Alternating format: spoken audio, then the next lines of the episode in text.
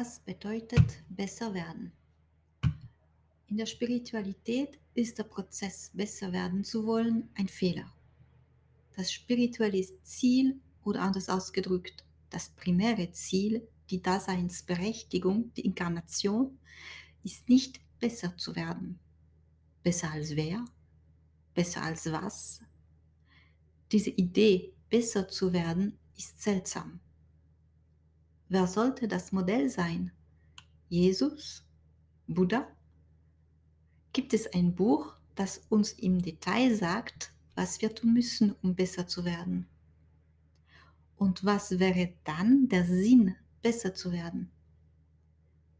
In einer nicht religiösen menschlichen Gesellschaft kann man ein besserer Verkäufer, ein besserer Läufer, eine bessere Mutter oder ein besserer Vater, ein besserer Bürger, ein besserer Fahrer werden.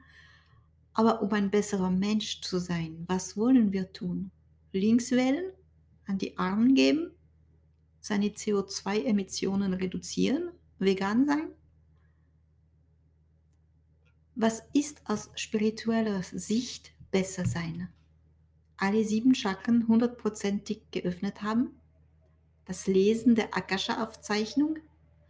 Reisen in der Astralebene? Beide Füße hinter die Ohren stecken? Erleuchtet sein? Aber was bedeutet es, erleuchtet zu sein?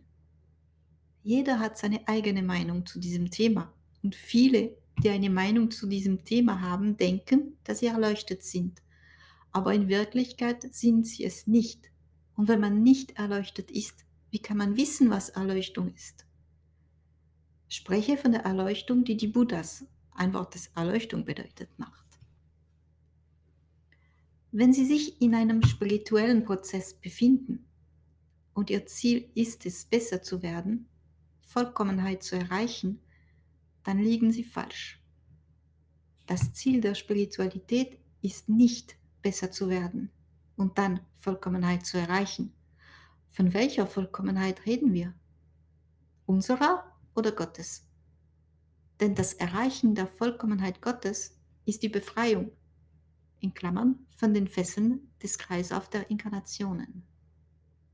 Das ist dann das Ziel der Spiritualität.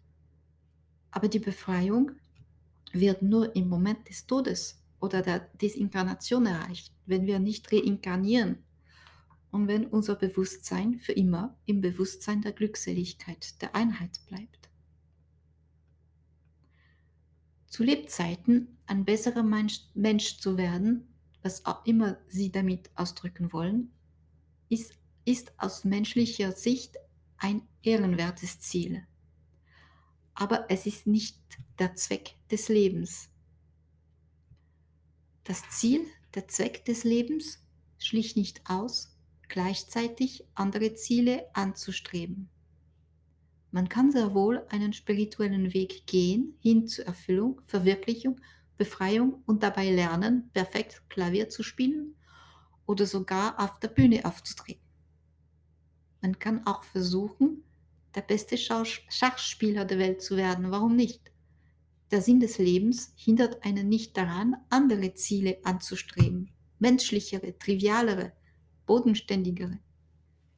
Das Dasein dient nicht nur dazu, auf die Befreiung hinzuarbeiten, sondern es dient auch dazu, gelebt zu werden. Wissen diejenigen, die in der Spiritualität danach streben, besser zu sein, nicht, dass sie im tiefsten Sinne des Wortes die Seele sind und dass die Seele nicht verbessert werden kann. Man kann die Psyche, sein Wissen, den Körper, sein Verhalten verbessern, warum nicht? Aber die eigene Seele zu verbessern ist unmöglich. Sie ist, sie ist bereits perfekt. Was wir hingegen verbessern können, ist das Bewusstsein, dass wir die Seele sind und nicht unsere Gedanken, Emotionen, Erinnerungen, erlerntes Wissen, Körper und sozialen Nutzen. Wenn man sich auf einem spirituellen Weg befindet, kann man nur die Einhaltung seines Sadhana verbessern. Sie können ein besserer Praktizierender werden. Ja, Sie können jeden Tag dafür sorgen, dass sie aufmerksamer auf die Vorschriften des spirituellen Meisters achten, der die Prinzipien dieses Pfades lehrt. Ein authentischer spiritueller Weg hat immer einen lebenden Meister. Alle Lehrlinge in allen Berufen wissen, dass sie einen Meister brauchen.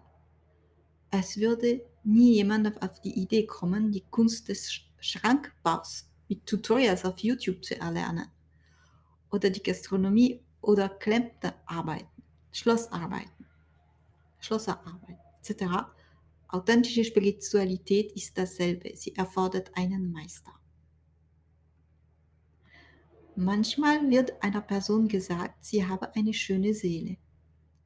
Wenn wir das sagen, ist es so, als würden wir sagen, dass diese Person ein gutes Herz hat. Wenn wir vom Herzen sprechen, dann meinen wir nicht das Organ, das Blut, das Organ, das Blut pumpt und durch den Körper zirkulieren lässt, sondern was, sondern was meinen wir damit? Ist das Herz die Seele? Nein, das Herz ist die Psyche, die Persönlichkeit, die affektive Intellektualität, intellektuelle Sensibilität des Menschen.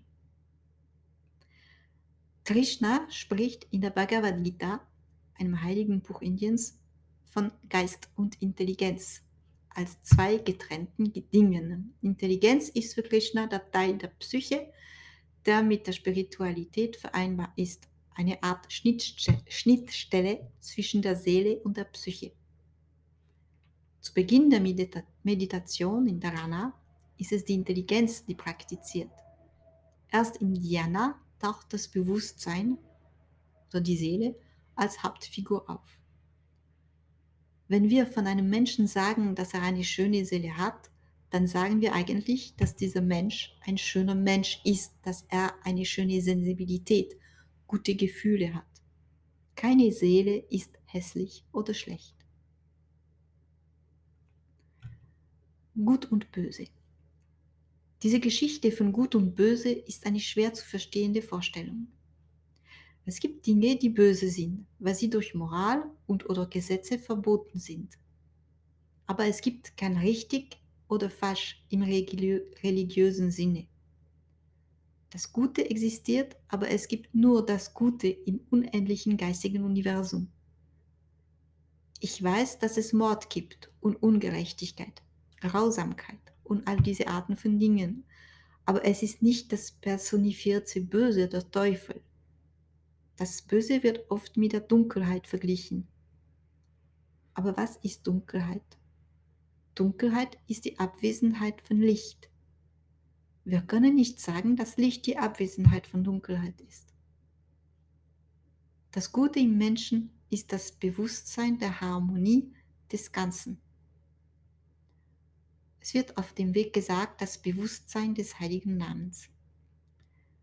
Während das Böse im Menschen die Abwesenheit des Bewusstseins der Harmonie des Ganzen ist. Wenn der Mensch kein Bewusstsein für das Gute hat, da die Natur die Leere verabscheut, wird das so entstandene Loch mit Eitelkeit, Unwissenheit, Dunkelheit gefüllt dann sind die Handlungen eines Menschen ohne Bewusstsein oder dessen Bewusstsein abgewichen verloren ist. Diese Handlungen sind also böse. Mord, Vergewaltigung, illegitime Gewalt, Enteignung, Ungerechtigkeit und so weiter.